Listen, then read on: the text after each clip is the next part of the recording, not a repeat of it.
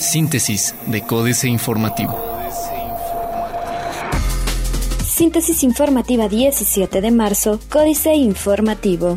Códice Informativo cancelación de parquímetros evidenció falta de estudios técnicos, dice académico. Saúl Obregón Biosca, coordinador de la Maestría de Ingeniería en Vías Terrestres y Movilidad de la Universidad Autónoma de Querétaro, planteó que ante la cancelación de la concesión de parquímetros se evidenció la falta de estudios técnicos por parte de las autoridades para saber el impacto social y económico, no solo vial. Consultado al respecto sobre este tema, el investigador de la UAC consideró que solo se enfocaron en temas superficiales y no en un plan que sustentara una movilidad integral en la capital.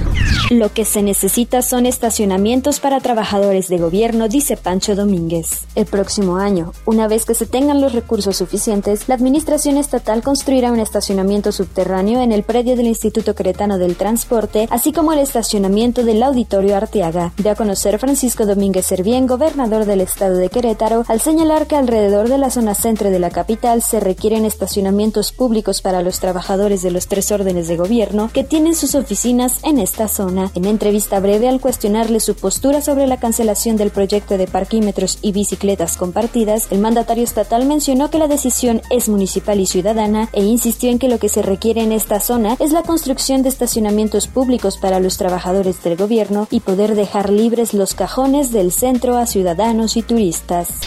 Legislatura integrará primera mesa de trabajo para regular anexos el próximo 29 de marzo. María Alemán Muñoz Castillo, diputada local presidente de la Comisión de Salud, señaló que el próximo 29 de marzo estarán integrando una primera mesa de trabajo para trabajar sobre un proyecto de regulación de los anexos y centros de rehabilitación. Entrevistada al respecto, dijo que se pretende aglutinar diversas experiencias y trabajos que permitan abonar al funcionamiento de una legislación que pueda regular estos establecimientos.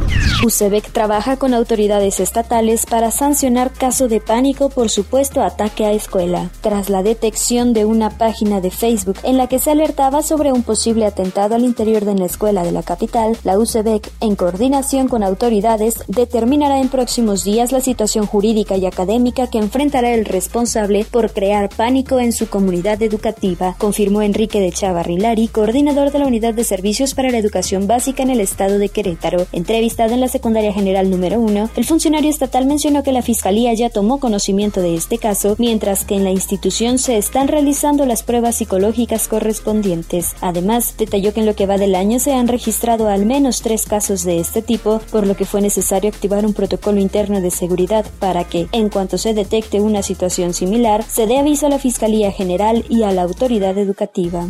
Diario de Querétaro. Crearán una zona 30 en el pueblito. El municipio de Corregidora anunció la creación de una zona 30, proyecto que busca privilegiar la movilidad peatonal, así como el uso de la bicicleta. Este proyecto abarcará la zona centro del pueblito y en una etapa inicial proyecta inversión de 5 millones de pesos. Escuelas vigiladas, policía cibernética reporta tres falsas alarmas de ataques van 14 anexos clausurados. En lo que va de la administración, han sido clausurados 14 anexos por no contar con licencia de funcionamiento, informó el secretario de Gobierno del municipio de Querétaro, Manuel Velázquez Pegueros. Expresó que la autoridad municipal, de manera coordinada con la Secretaría de Salud del Estado y la Defensoría de los Derechos Humanos, llevan a cabo visitas a los anexos de la capital. No me tiembla la mano, dice Marcos. El Universal. Crecen empresas de los Países Bajos. Revisa CEMIC suspensión de 10 empresas. La Cámara Mexicana de la Industria de la Construcción en Querétaro revisará el caso de los 10 constructores suspendidos por el municipio de Corregidora para determinar si estaban afiliados a la Cámara y, en todo caso, buscar resarcir el daño y tomar las medidas correspondientes. Así lo señaló Alejandra Vega Reyes, presidenta del organismo, posterior a la firma de un convenio entre la CEMIC y ese ayuntamiento para impulsar el sector y la transparencia en la obra pública. El corregidor. Descarta INA autorizar ciclovía en Avenida Ezequiel Montes. Residentes de la Avenida Ezequiel Montes en el centro histórico colocaron cartulinas a las afueras de la delegación del Instituto Nacional de Antropología e Historia INA, en donde acusaban al delegado Manuel Naredo de no realizar un buen trabajo al frente de la dependencia. Más tarde fueron recibidos por el funcionario y pidieron que no otorgara la licencia al municipio de Querétaro para realizar obras hasta que no les presenten el proyecto ejecutivo.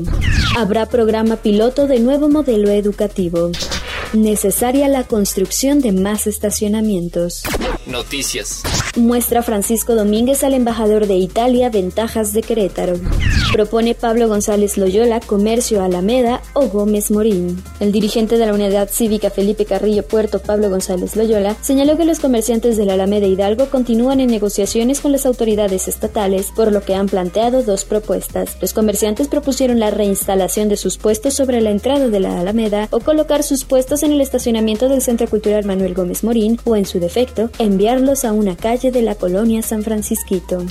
Foro de Proveeduría para fomentar mercado interno. Fue presentado el primer Foro de Proveeduría, un ejercicio de vinculación de negocios cuya intención es enlazar empresas internacionales con proveedores del Estado de Querétaro para fortalecer el mercado interno. El titular de la Secretaría de Desarrollo Sustentable, Marco del Prete Tercero, acompañado del director general de la cadena de proveedores de la industria en México, CAPIM, René Mendoza, dieron a conocer que durante los días 29 y 30 de marzo se efectuarán más de 1.130 citas de negocios previamente pactadas según las necesidades de la empresa y marcas participantes y la oferta de 204 proveedores locales de un total de 60.000 empresas establecidas en el estado. Reforma. Y el SAT también muerde. Los importadores en las aduanas de Tamaulipas tienen que enfrentar extorsiones no solo del crimen organizado, sino también del Servicio de Administración Tributaria. Importadores señalan que las autoridades aduaneras los han extorsionado. El relato de dos empresas que cruzan mercancías a través de la aduana de Reynosa asegura que funcionarios del SAT han pedido entre 500 y 1.500 dólares para dejar pasar los productos. Prevén mal 2017 para municipios. Las débiles finanzas públicas municipales tendrán en 2017 más impactos de los habituales, lo que pone en riesgo su viabilidad financiera y capacidad de dar servicios a toda su población para los próximos años, aseguraron expertos y calificadoras. Entre un menor crecimiento económico, proteccionismo de Estados Unidos, repatriación de trabajadores indocumentados y alzas de tasas de interés, los municipios mexicanos enfrentan uno de los escenarios más difíciles de los últimos años. Transforman sector comercio. Entre 2014 y 2017, se han concretado varias de las más importantes fusiones de comercio al menudeo en el país que implicaron nuevas estrategias para el sector y 2017 no será la excepción. En algunos casos, el vendedor tuvo que preparar y convencer a equipos de empleados para evitar una salida masiva de empleados de la empresa que cambiaría de dueño. En otros casos se modificaron radicalmente la forma de operar centros de distribución y logística. Busca Zagarpa otros mercados. La jornada.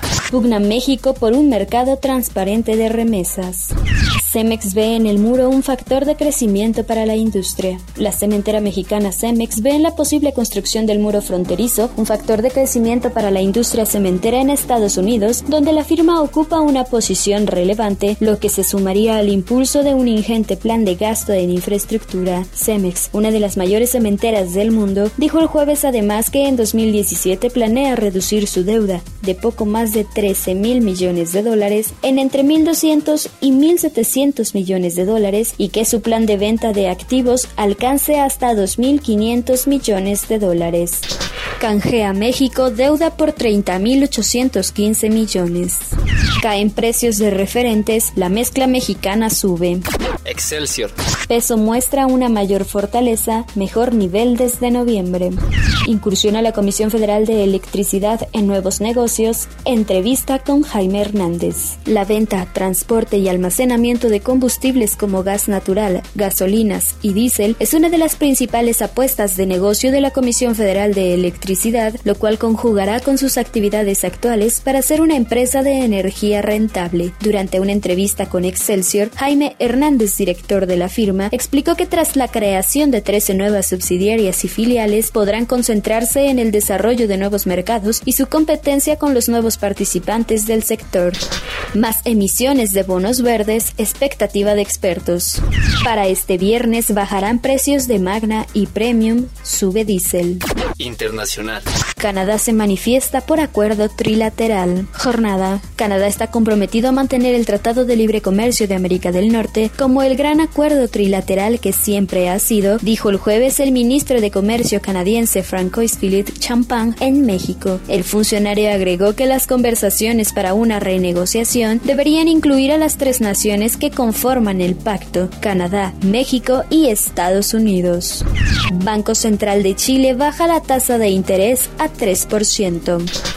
Carta bomba en la sede del Fondo Monetario Internacional en el centro de París lesiona a una mujer. Jornada. Una mujer resultó herida por la explosión de una carta bomba en la sede del Fondo Monetario Internacional en el centro de París, según fuentes policiales, en lo que el presidente francés Francois Hollande calificó de atentado. La Fiscalía Antiterrorista abrió una investigación por intento de asesinato en relación con una empresa terrorista.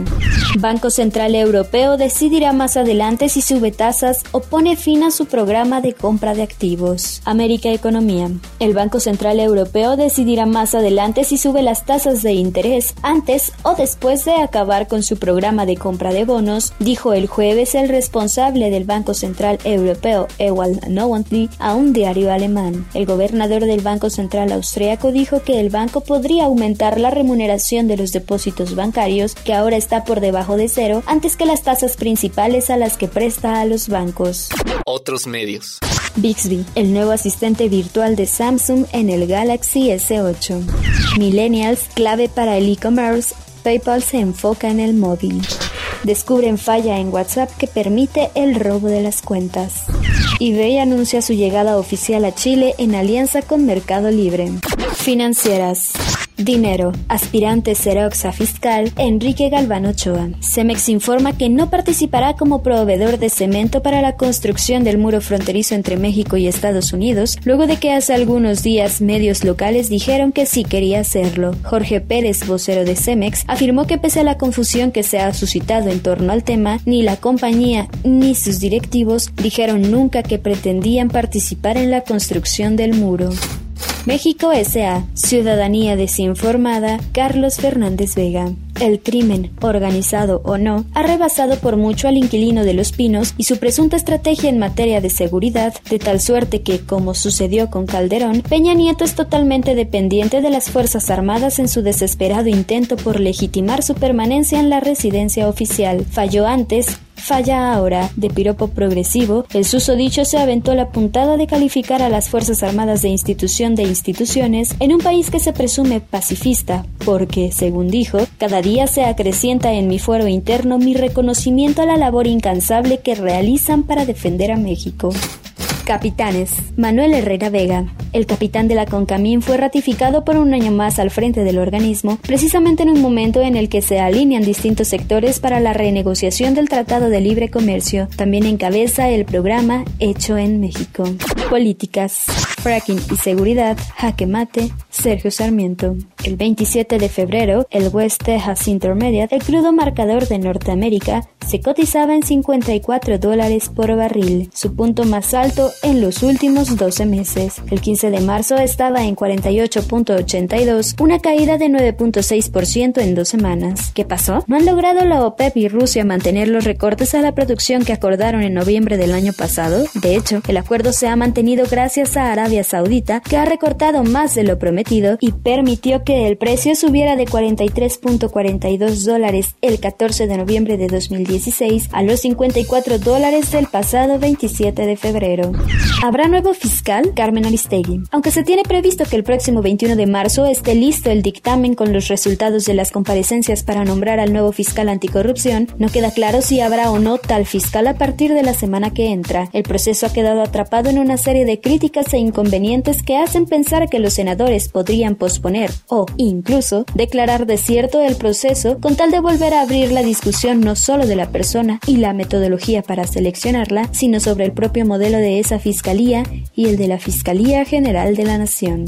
Astillero, jugar con fuego, militar y electoral, Julio Hernández López. Es peligrosa e indicativa de una desesperación electoral que pueda incrementar este tipo de episodios la pretensión gubernamental de contraponer a un virtual candidato presidencial, Andrés Manuel López Obrador, con las Fuerzas Armadas. Sería exagerado hablar de una tentativa de golpismo, pero un alineamiento de baterías oficiales contra un opositor, acusándolo de deshonrar a las instituciones militares que podría llegar a jefaturar y de privilegiar a los delincuentes sobre las instituciones es una forma sin disimulo de pretender el cierre de las puertas comiciales mediante una suerte de lapidación mediática y discursiva previa a las urnas. López Obrador, un peligro para las Fuerzas Armadas de México.